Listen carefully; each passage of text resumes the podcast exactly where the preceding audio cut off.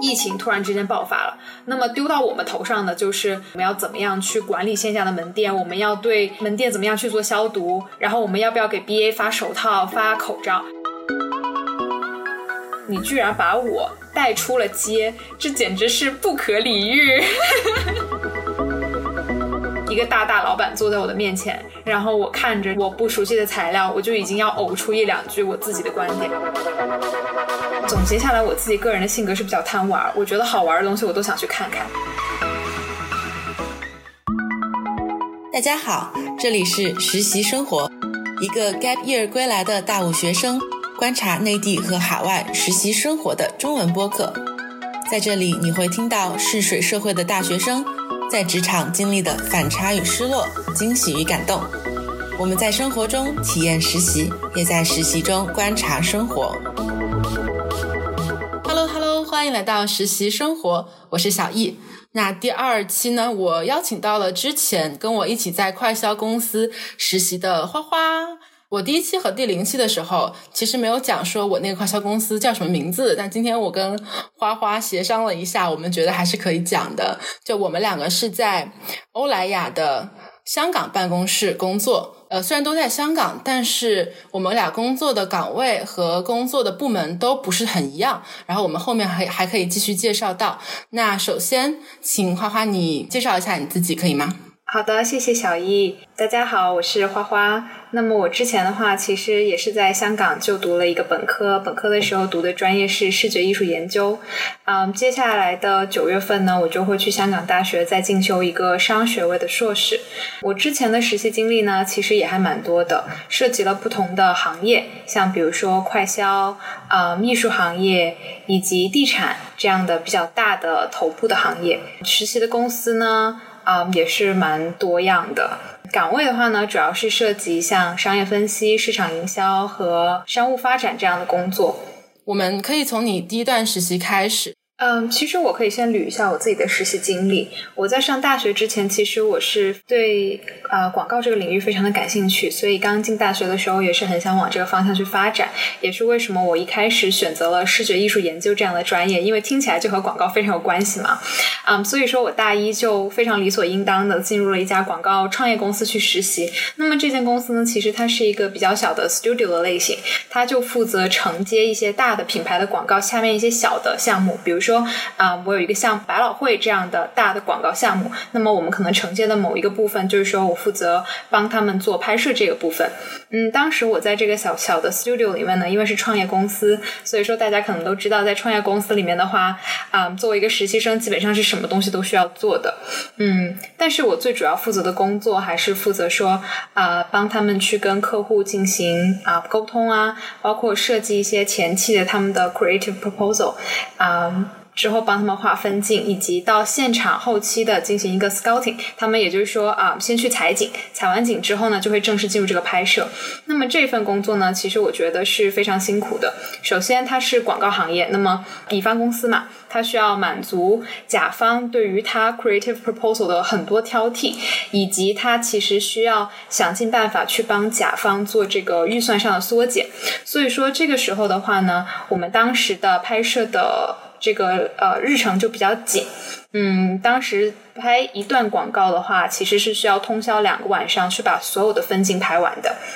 那么在做完这份实习之后呢，其实我发现，嗯，广告公司真的是一个非常非常考验人创意的地方。那么如果是没有办法从零啊为一个公司设计出来一个非常能抓住人眼球的呃。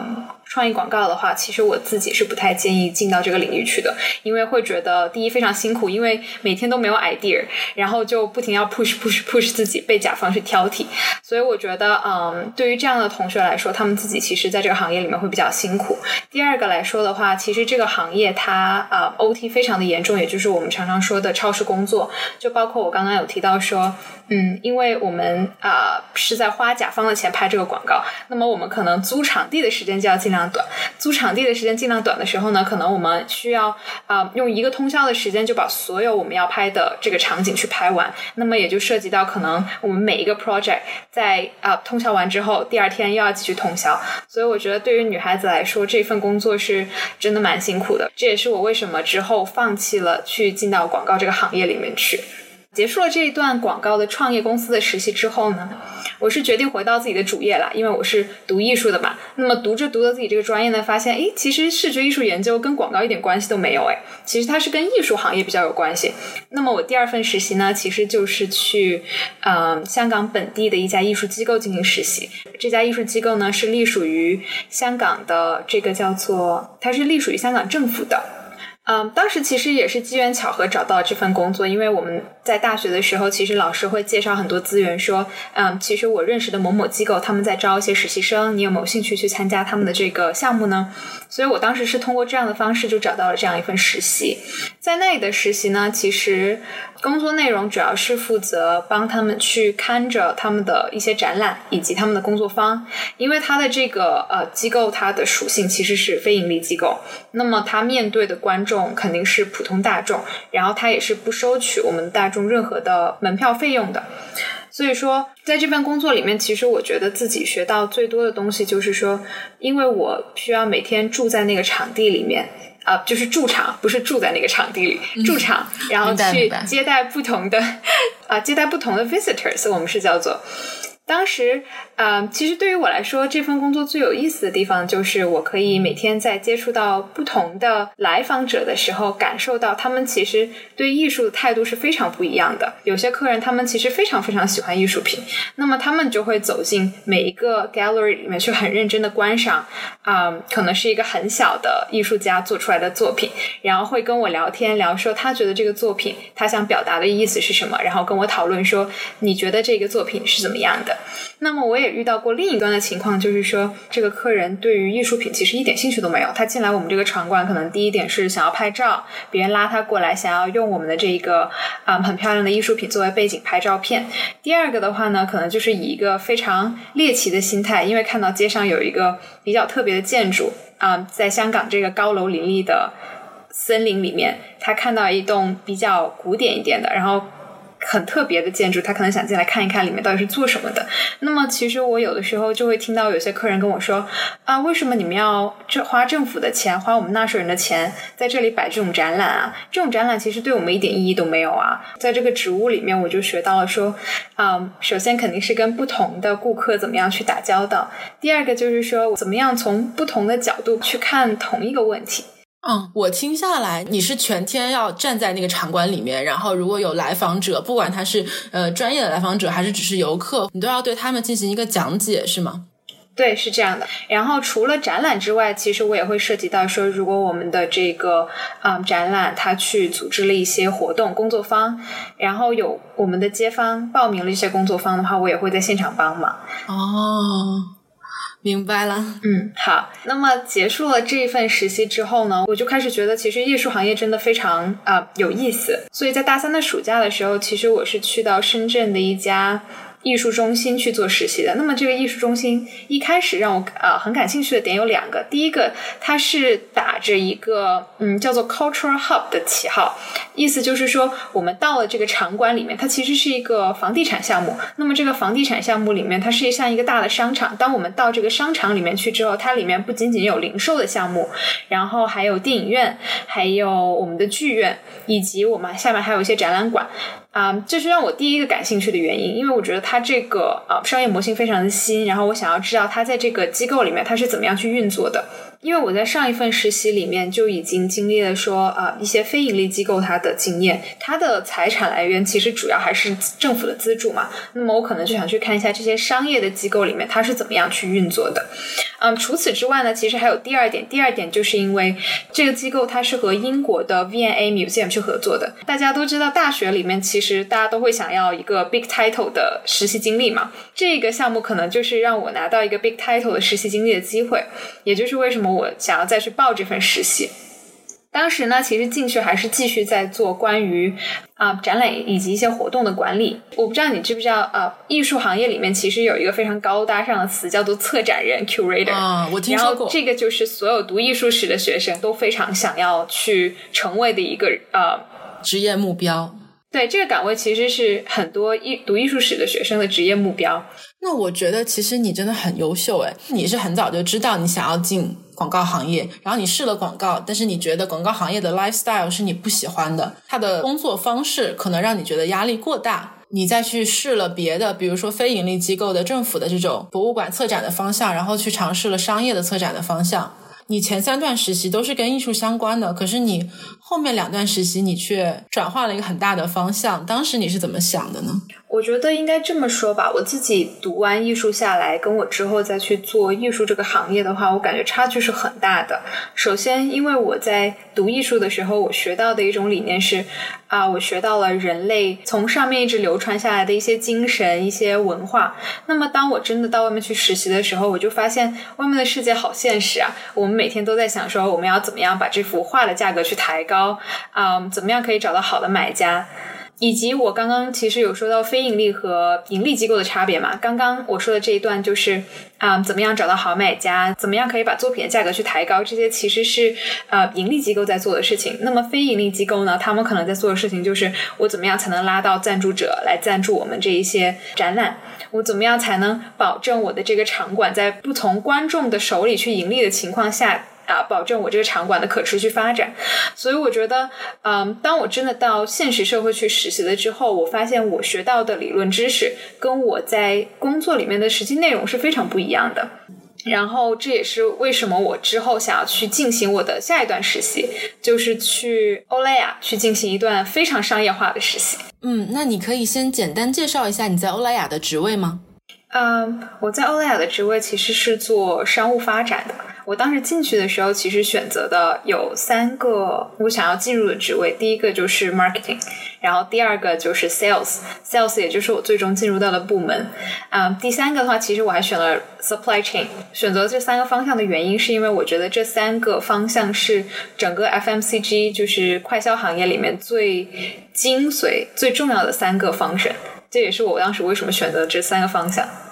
所以你选择的是市场营销、销售和供应链。那就我的理解的话，市场营销其实跟你之前做的广告行业还蛮相关的，因为很多时候品牌方是甲方嘛，然后广告公司是乙方。可是你最后进入到的像 sales，其实它是有一些别的 qualities 的需求吧，比如说你会做非常多数据分析的内容，会做很多 Excel。然后你选择供应链的话，也是会做很多 Excel 的一个岗位。对，当时你没有觉得很害怕嘛？比如说像我的话，如果我跨行业，我就会觉得说，那我是不是这些硬的技能还不够呀？我是不是 Excel 会比不上那些专门学数据分析的人，专门学这个供应链这个专业的人？我会很没有自信诶。你申报这三个岗位的时候，你有这样的压力吗？其实没有，我有一种很迷之自信。我我大学的时候其实没有只去参加我自己本专业的那些课堂，我还学了很多不同的知识，包括像市场营销的课程我也有去参加。然后啊，像商业法这些课程我有参加。之后我大四的时候我还去上了啊，像经济学，嗯，还有房地产，呃，所以我当时大学的时候接触到的科目还是挺多的，因为嗯，我觉得。我大学的时候，其实啊，总结下来，我自己个人的性格是比较贪玩。我觉得好玩的东西，我都想去看看。所以在大学的时候，我是去参与了很多不同的项目，以及啊，上了很多不同专业的课。所以我当时在。找工作的时候，我并没有把自己局限在很一个行业，我甚至当时连金融、连行业分析这样的一些啊岗位都去投过。我说我在大学的时候，我其实参与过很多不同啊不同的行业的项目，以及参与过很多不同行业的市场研究，所以我觉得我是可以胜任这些工作的。当时从大学毕业之后，我就觉得说。呃，虽然说我自己好像什么都不精，而且我又是一个 Bachelor of Arts，我是艺术出身的，但是我并不觉得我自己在专业技能方面会很输别人。哇，我觉得我真的要向你学习，因为至少一年前的我是会觉得很怵的，是会很害怕的，会不敢踏出来自己的这个舒适圈吧。但你敢，我真的是觉得很佩服。嗯，所以当时你为什么最后面到的是 Sales 的这个岗呢？你有面其他岗吗？还是说最后你就是选择了 sales 岗？没有没有，其实当时面试也就三轮嘛。第一轮是我们的这个 phone screening，当时就是我记得我们的 HR 打电话过来，然后问我们想要去什么样的 function 啊，之后可以实习多久之类这样的一些简单的问题。第二轮的话，我们就去到呃欧莱雅的公司里面去参加一个嗯小组讨论，小组的一个 presentation。当时结束了之后，呃，就直接轮到了我的直线的 manager 去从这一堆 HR 觉得 OK 的人里面去选人出来了。那么啊，我当时收到收到这个。面试的时候已经很晚了，我当时都以为自己要没有这个 offer 了。那么当时就面到了我的这个 manager，当然肯定是他选的我，因为我没有机会去在这么多个 manager 里面挑 manager。当时我只面了他一个人，他就是呃，他就是 sales 这个方向的。啊！但是他当时跟我介绍的时候，他跟我自己，他跟我说是 commercial 这个方向的工作内容呢，大概就是不停的跟啊我们的供应商去探讨怎么样可以去提高我们在他们这一个 sales channel 的一些销量。啊，以及可能平常要做一些数据分析，然后对整个行业、对我们的竞品有一个大致的了解，然后告诉大家我们下一步的策略是什么。他问我，哦，其实你你对我我现在说的这些东西感兴趣吗？我就说，哦，我非常的感兴趣，我全部都想做。然后，其实当时我跟他聊天的时候，这个气氛已经非常好了。嗯，他我在我在走的时候，他就把他名片给我，然后说，嗯，其实你可以加我的就是私人账号，如果之后有什么事情的话，就可以找我。好，他当时非常直白的跟我说，其实我还有一个呃候选人要见面，那么见完之后，我就会告诉你这个结果。嗯，之后其实我也有跟他聊起来，说为什么你要在这一大堆人里面选了我？因为我知道肯定报欧莱雅的人真的是数不胜数嘛。他其实，嗯，他说我的要求其实很简单，第一个我想要一个大陆人，嗯，因为大家都知道香港这一个市场。其实很多我们我们的来源就是来自大陆人嘛，我们的大陆游客这么多，所以他说我非常想要一个大陆人，想要一个 millennial，想要这种九五后的这一代年轻人去看一看他们到底是怎么样去看这个市场的。那么第二点的话，他说他的要求就是我想要一个做过市场研究的人，然后我在我的简历上其实是非常醒目的写了我有一些市场研究的经验。那么他当时就把我从这一堆简历里面挑出来了。他说，HR 当时挑给他的只有满足这两个条件的只有两个人，一个就是我，一个就是另外一个中大的女生。现在听起来有点土啊，因为我因为我不是港三大的，所以我一直都对自己的学历有一点点。啊，自卑吧！我觉得，在一个港中大、港三大和一个非港三大的人面前去做这个竞争的话，别人肯定选的是港前三大的，肯定不会选我。那么我当时听完之后，我有点后怕，就是天呐，就是可能一不小心，我这个实宝贵的实习经历就没有了。但他最后还是选了你，我当时就去，我觉得还是挺。对，其实我追问了他，他这里面有个非常 interest、非常有趣的一个故事。他跟我说，嗯，首先肯定是一个气场的问题，他自己是比较喜欢跟一些啊容易去交流，然后比较开朗的人去相处的。那么在工作的过程当中，他自己也会比较舒服。所以这个地方就可能啊，我觉得对于我来说，对于对于我自己来说，也是一个学习吧。就是面试的时候一定要。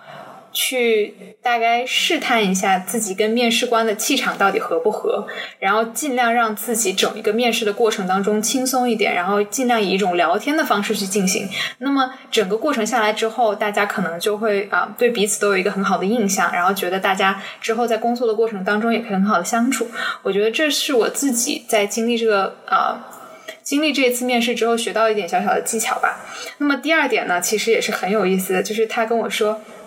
因为那个女孩子是大陆来的，所以她呃在面试的时候，其实你们两个都是大陆人，对她当时两个候选人都是大陆人。然后她说，她首先是联系不到那个女孩子，那个时候是六七月暑假的时间，联系不到那个女孩子去面试，电话打不通。结果他就去加了那个女孩子的微信，主动去加了那个女孩子的微信，然后问她可不可以在微信上面试。那么在约好了这个时间之后呢，当时我的经理在打电话过去的时候，那个女孩子不知道是因为要去学车还是怎么样，然后就非常着急的要出门，就跟我的经理说啊，不好意思，我可不可以带着你出门？就是他。拿着那个手机在面试的时候就出门了，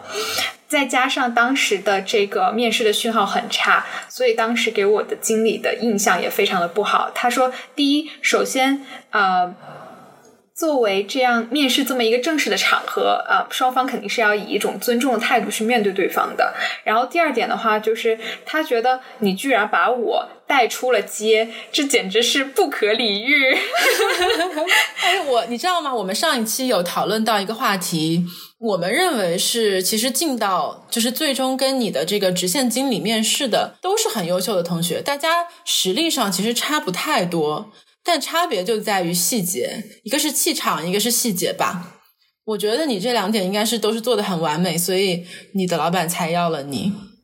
但是其实我还可以再举一个反例，我觉得，嗯，很多时候找工作当到最后那一步的时候，很多时候挑谁就真的是看缘分了，就是看谁的经历。那么刚刚好，就刚好符合经理的要求。就比如说，我前段时间我在欧莱雅香港做了一年，我去面欧莱雅中国，结果他的那个职位居然就是他那个岗位居然选择了另外一个啊没有过快销经验的候选人。我当时就还挺错愕，虽然挺错愕，但是我也大概知道原因。首先，我对面的候选人他是一个读啊 computer science 的。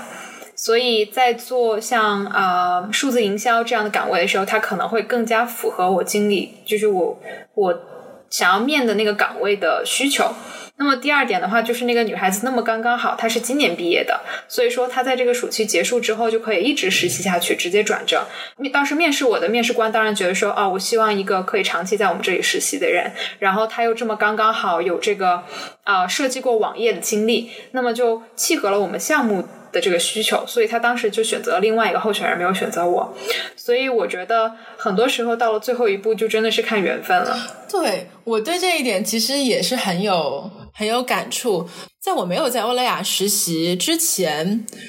我是比较自卑的。我觉得人家最后一轮没有要我，就是没有要我，一定是我哪里做的不够好，一定是我不够优秀。但实际上有的时候不一定，因为。你在这个面试的过程当中，你的信息是不透明的，我完全不知道我的竞争者会有哪些人，而且我也不太清楚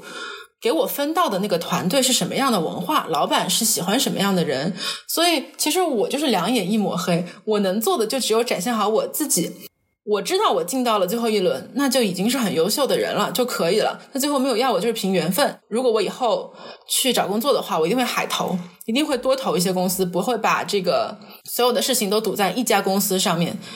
我以前是对一家互联网公司非常有执念，我从大一就开始面试他，他从大一就开始不要我。每次都不要我，但我每次都填的是产品经理这个岗位，他每次都不要我。后来我注意到了，有一年他是有一个新开的岗位，我其实投了那个新的岗位，我说我换一个，我不投产品经理了，结果就要了我。所以就很神奇的地方是，有的时候我们作为实习生，我们对自己的定位是不清晰的，我们不知道自己究竟适合什么。但是面试官他在行业摸爬滚打这么多年，他知道，他完全知道自己想要什么样的人。所以，如果他没有选择我们，不是因为我们不优秀，而是因为可能我跟这个职位就不匹配。那我不如换一个岗位，或者说换一家公司去投。如果对方要我了，就说明我跟对方的这个要求还是非常匹配的。那我最后在工作的时候也会更舒服一点，也会觉得这个工作更加得心应手一些。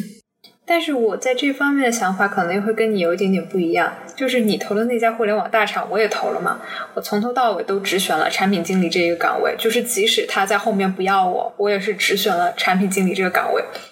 嗯，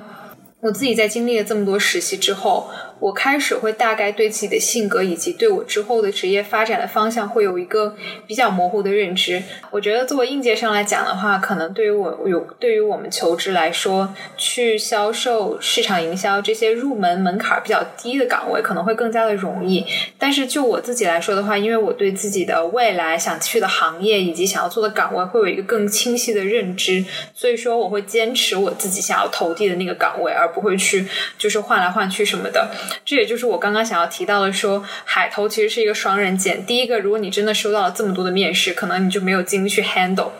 就没有时间同时去准备这么多个大厂的一些很深入的研究，一些呃面试的技巧。那么在面试的时候，可能就会导致失利的情况出现。对对对。嗯，第二点的话，就是我觉得说，在海投完了这么多家公司之后，如果那家公司真的给你发了 offer。但是你当时是以一种作为备选的心态去投他的，那那么你可能最后还是不会去。对，我觉得你说的也非常的有道理。如果说我是一个还没有很明确自己方向的，但我知道我对一二三行业都感兴趣。那我可以在这三个行业都选择一些我中意的公司去投。那所谓的海投也不是我投个上百个啦，可能就是会有一些比较多的选择。然后呢，当然是不能以一个你这家公司我也只是备选你而已这种心态去面试，还是就是每每一次面试，只要我坐在这个面试官的前面，然后我就是非常想进你的公司的，我想好了在你的公司我想干什么。我是有听说过有同学会会讲说啊，你是我的保底公司，所以怎么样？但就不能这么讲，我们心里知道就好，肯定会有这个情况的，但我们心里知道就好。但我觉得你是真的是方向非常明确的，而且非常执着，就是我就是想要做互联网产品经理啊。你现在也已经在一个互联网大厂做了这个产品运营的一个实习，已经做了快一个星期了。你自己觉得？但是我觉得产品经理跟产品运营还是两个非常不同的岗位的。对产品经理的话，它会涉及到更多关于产品设计方面的东西。就比如说我的这个平台要怎么样去搭建，首先底层的逻辑要搭起来，之后我们的用户要怎么样去跟我们的产品去互动。就包括他打开这个产品第一个页面是什么，他之后进入每一个功能的这个路径是什么，他其实是要负责设计的是一个框架上的东西，嗯，但是如果是运营方的话，它其实更多的是呃对外的东西，它对对结构上的影响并没有这么大。运营的话，可能负责的东西是会说，嗯，产品的培训呀。产品的销售啊，如果它是一个 to B 的产品的话，可能他会负责销售这方面的东西。那么以及包括呃，怎么样去投放我们的产品，它要在什么样的渠道上面去让我们的用户下载它。这个也是产品运营负责的东西。那么我觉得说啊，就刚刚这个简单的例子来说的话，产品经理的话负责的更多是聚焦于这个产品，那么产品运营的话聚焦的更多的是产品以外的东西。那么他们一起合作的话，就可以支撑起整个产品的这个到从产出到呃之后的分发这个这样的工作。所以说，你更想做的是产品经理吗？还是说你想做的就是产品运营？然后你到了现在的这个岗位上，有没有什么你之前的预期跟现在的实际做的工作有很大反差的地方？呃，我觉得工作内容上的话，产品运营跟我想象当中还是差不多的。而且我觉得产品运营跟市场营销其实有很多呃重叠的地方。包括在能力上以及工作内容上，因为我之前在做呃洛莱雅的销售岗的时候，其实也有点点像市场营销了，只不过我是更加偏向于数据那个方面的。我会根据他每天的我们不同的销量，然后我们的客人来自不同的什么样的地方，他是什么年龄啊，他平常的这个购买的喜好是什么，根据这些东西去设计我们之后啊一些新的项目方向要怎么走。那么如果是到产品运营这个角度上来说的话，只不过它是数据化了一套，可能我。我们每天看的是啊用户的日活，然后它的下载量，我们会想一想，我们怎么样可以利用我们现有的资源，从别的地方。导一些流量到我们的这个软件上来，这样我们的不管是日活还是下载量都可以增高。所以我觉得啊，我之前也有跟你聊过，说这个东西的底层逻辑是非常像的，但是只不过可能在这个行业里面泡久了之后，会发现方法论上会有一些差别啊。所以我觉得产品运营这个岗位跟市场营销是非常的像的。但是至于像产品经理这个岗位的话，我真的在进来接触了这个工作之后，嗯，觉得其实这个工作并没有非常非常的适合我自己。首先，产品运营是一个对内更多的工作，它不会对客户啊。对内是指，比如说我们要跟产品运营去对接，它以后啊整个产品要怎么样去推广的工作，可能我们会需要去啊大概聊一聊整个产品的呃策略的方向，整个战略的方向，产品整个战略的方向要怎么走啊。在包括像上一集的话，可能还会有跟开发去交流，说我们这一个呃产品的底层逻辑要怎么样去搭建。所以说，嗯，虽然产品经理是需要一个非常会讲话、非常会在内部搜手的这样的一个角色的人去做，啊，我觉得我自己的性格的话，可能更多是偏向于产品运营这一侧。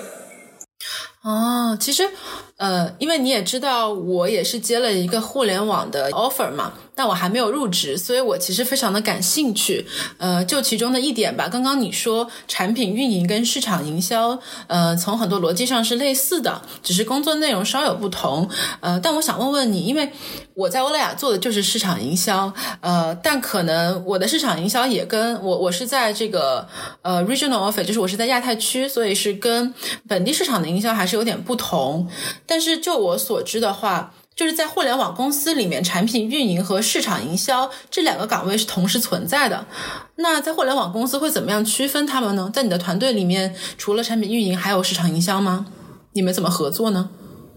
其实我们团队里面是会有市场岗的。但是其实我们市场岗经常跟运营岗做的工作是非常的类似的。我们的运营岗的话，更多的是负责端内的东西，我们所称的端内就是我们 App 里面的东西啊。但是我们也会去经常呃看用户的数据之类的。但是呃市场岗的话，更多的是偏向于嗯。市场岗的话，他们更多的会偏向于，比如说我们要在一个 App 里面去做什么样的活动，他们会去设计这样的活动，以及在市场上面去观测别的我们的竞品到底在做什么样的活动。我自己因为呃本身的理解上来说，我觉得市场和运营真的是很像的一个工作，他们可能只是在某一间公司里面。实质负责的内容不太一样，每个公司的分工不太一样。因为我知道在鹅厂里面，它很多的市场的工作其实是并在了运营里面的，它是并在了运营部里面的。所以我觉得说，呃，要真的说有很大差别的话，我自己感觉不来，感感觉不到有太大差别。可能要在这个行业里面，啊，做了很久之后，才会对这个工作的细分会有一个更清晰的框架。嗯，明白。我听出来就是两个感觉。第一个是不同公司对产品运营和市场营销的这个职位内容分工，呃，不太一样。但是就你的感觉，你现在工作的感觉是这两个 function 其实是有相互重叠的部分的。那我听到第二个信息就是说，其实产品运营和市场营销这两个岗位，它需要的候选人的这种能力是有相似的地方的。嗯，对，我是这样想的，但是我觉得可能还是要基于每一件公司对于分工的不同，他们这两个岗位营运营和市场的这个定义、工作划分也会不同。就拿我们自己在欧莱雅工作的例子来说吧，就单纯说是市场营销这个岗位，已经可以有很多很多很多不同的岗位了。所以我觉得说，啊，更其实其实你可以看到外面有些小公司，它连 marketing 和 communication 都是放在一起的，或者说 marketing 和 sales 它其实是在一个 department 的。所以我觉得说，在面试的时候就需要跟面试官去沟通这个啊，我进到这间公司里面之后，负责的具体内容会是什么。对，我也觉得这一点是我们可以在面试的时候跟面试官确认一下的。那产品运营我不清楚，但市场营销我可以跟大家简单解释一下。至少在欧莱雅，市场营销是一个什么样的职责和岗位，需要什么样的 qualities。那我的经历呢，是在欧莱雅的亚太区做一个数字营销和市场营销的这个工作。但我在的这个亚太区呢，它跟本地市场有很大的不同，因为亚太区更多的是作为一个本地市场，比如说像香港市场、中国内地市场和呃法国总部的这样中间的一个桥梁，所以亚太区它是不产生利润的。它所有的利润，所有也就是说，我所有的 KPI 都要都会依靠本地的团队。那对于我来说，我的客户其实其实应该是，就是我所要服务的人，其实应该是本地市场。那本地市场所做的这些 marketing，我觉得才是真正的市场营销。就我的观察，本地市场的市场营销，它的岗位呃细分是这样的，比如欧莱雅里面呃。举个例子啊，某一个品牌，它可能既做彩妆，又做护肤。又做美发，又做护体，那这四个我们叫做分类 category 里面，可能每一个 category 它就对应了这样一个市场营销的人员。也就是说，如果我市场营销的团队里面有四个人，那我可能一个人分别负责一个板块。那作为这个板块的市场营销的人，比如说作为彩妆市场营销的人，我要知道今年我们在彩妆这一块有。怎样的新品？那么我们会做怎样的新品发布？那么围绕着这个新品发布，以及围绕着一些节日啊、季节啊等等重要的节点，然后我去做一个叫做 animation 的东西，有点类似于我不知道中文叫什么，但有点类似于整一个市场推广方案的一个策划吧。这是我所理解的本地市场的市场营销，简单的来讲哈。然后，所以其中要求的嗯能力呢，有一个是 creativity。但其实他所要的 creativity 有多少呢？我并没有觉得像广告公司那样 creative。广告公司是根据客户的要求，就是根据品牌方的要求，给品牌方提供方案。所以对广告公司来说，它的创造性要求更强。可是站在品牌方来说，我们其实会有很多的市场营销的素材是已经打包好提供给你的了。我就举一个例子，举阿玛尼的例子吧。阿玛尼是欧莱雅旗下的一个品牌，非常有名。阿玛尼美妆，阿玛尼有呃，每一年它都会有一个很大的活动，叫做阿玛尼 Box。那这个阿玛尼 Box 其实是在世界各地都有举办的。如果说这个阿玛尼 Box 在法国举办的这个版本非常的成功的话，那它就会作为一个 best practice 去推广到其他的国家。也就是说，至少在欧莱雅所做的这个 marketing 更多的是在做本地化的一个工作，然后加上你你对本地的了解，进行一个 creativity 的再创造，但它不是一个原生的创造，可能跟广告公司有一点点不太一样。欧莱雅这样的大公司，这种品牌里面，你就是带着镣铐跳舞的，你永远是要基于呃我们现有的资源以及这个品牌的调性去做它的方案的推广。也就是说，最后推广出来的这个东西，它并不是你的 baby，它你只是它的后妈。然后呃，那对我来说，市场营销的第二点很重要的 quality 就是 communication skills。就是人际沟通的能力，所以说为什么呃有些公司 communication 和 marketing 会放在一起？对，虽然很多大的呃，虽然很多大的 function 上来说，它的这个呃需要的技能都很相似，但是我觉得。嗯，作为一个在社会上摸爬滚打的人，其实大家都是一边一边在做，一边在学，所以可能在这么一间大的公司里面，随时都会有一个你从来没有接触过的项目丢到你的头上来，然后你今天就要想出一个方法去怎么样推进这个项目。就包括我自己，我刚刚进公司的时候，我虽然是一个嗯销售部的实习生，然后平常负责的就是啊天天看我们的这个销售数据啊，然后做 PPT 啊，做报表啊，但是我当时一进到公司之后，就发生了。一系列的社会事件，就包括啊，像今年年初的这个疫情突然之间爆发了，那么丢到我们头上的就是我们要怎么样去管理我们线下店铺开店和关店的时间，这些时间其实就是莫名其妙的就已经到了我们的头上来，然后啊，到了我们。变成了我们这个团队的一个，变成了我们这个团队的一个责任的一部分。所以这个时候，我们从来都没有接触过像啊这样的疫情大爆发。我们要怎么样去管理线下的门店？我们要对啊门店怎么样去做消毒？然后我们要不要给 BA 发手套、发口罩？这些东西我们从来都没有经历过。但是我们就是要在很快的时间内，对于这种应急的。对于这种应急的项目做出一个很快的反应，所以我觉得，呃，在工作在工作的场合当中，作为社畜的我们，其实一般都是一边学，然后一边做，然后一边学，在一边做。做过的这个项目当中，不停的去复盘我们以前做过的事情，然后这样的经历就可以帮助我们在接下来的一些新的项目里面，可以啊比较好的去完成。嗯，对，我也觉得学习能力非常重要。那你在香港欧莱雅有没有什么东西是你学到了，然后想要带回到内地的工作环境里面的呢？或者说可以跟内地的同学们分享一下的呢？我觉得作为作为我自己在内地体系里面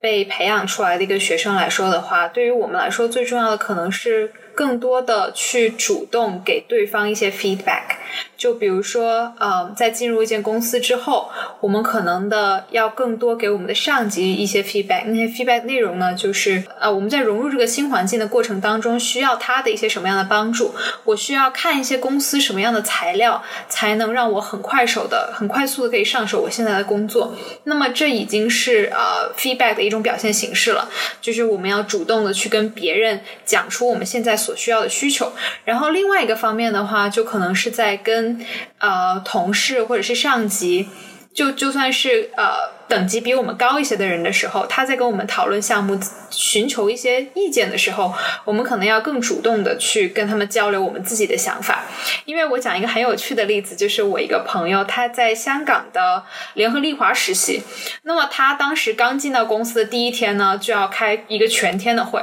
那么他们那个会的形式呢，就是他们做成一个一一圈儿。都坐都坐在桌子上，然后有最大大的大老板，然后也有最小小的像他这样的小实习生，然后他们就要一个一个轮流点名发言。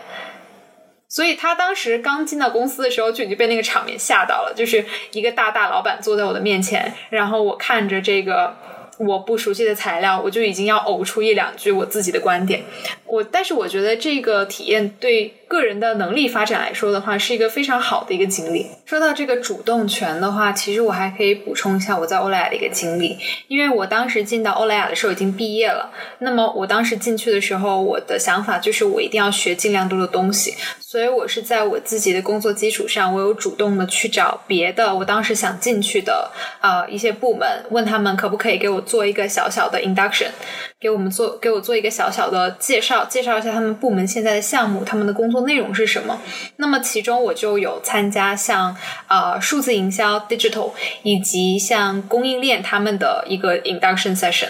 啊，供应链的那个 session 其实非常有意思，因为我自己本身没有学过任何关于供应链的东西，供应链的东西，所以啊，第一个呃接受到的 session 呢，就是我要去他们当地的仓库进行一个探访。那么就可以知道说啊，当时我们的就是我们自己欧莱雅的员工是怎么样啊，从别的地方把仓库运把把我们的货物运到了仓库。因为欧莱雅其实它是一个呃来自有来自不同国家的牌子嘛，我们就知道说哦，原来我们的货物是从美国、从法国、从日本不同的地方通过海运的形式运到了香港，然后到了我们香港的不同的仓库，然后仓库呢就。呃，根据一些产品的特性以及他们的销量，会分配一些空间给不同的品牌。然后我们的呃员工是什么？就多久收一次货？那么收一次货之后，他们多久从仓库发到我们的店铺？呃，一次货。我觉得也是学到了很多快销公司在管理它的供应链的过程当中会遇到的一些困难，以及会平常需要考虑的一些问题是什么。那么啊，对于自己之后的职业发展也是非常有帮助的。对，那刚刚你说的，其实呃，一个是非常符合我们上一期结尾讲的这个 networking 的东西，就是你要非常主动的去找到人，跟他联系，获得你想要知道的知识。第二个就是你说到供应链的问题，我举个很小的例子，在我在欧莱雅工作的最后一周，我收到了一封邮件。是从日本市场发过来的，是一个日本市场市场营销的这样一个 manager 发过来的。他问我这批货物能不能采用 DDP 的形式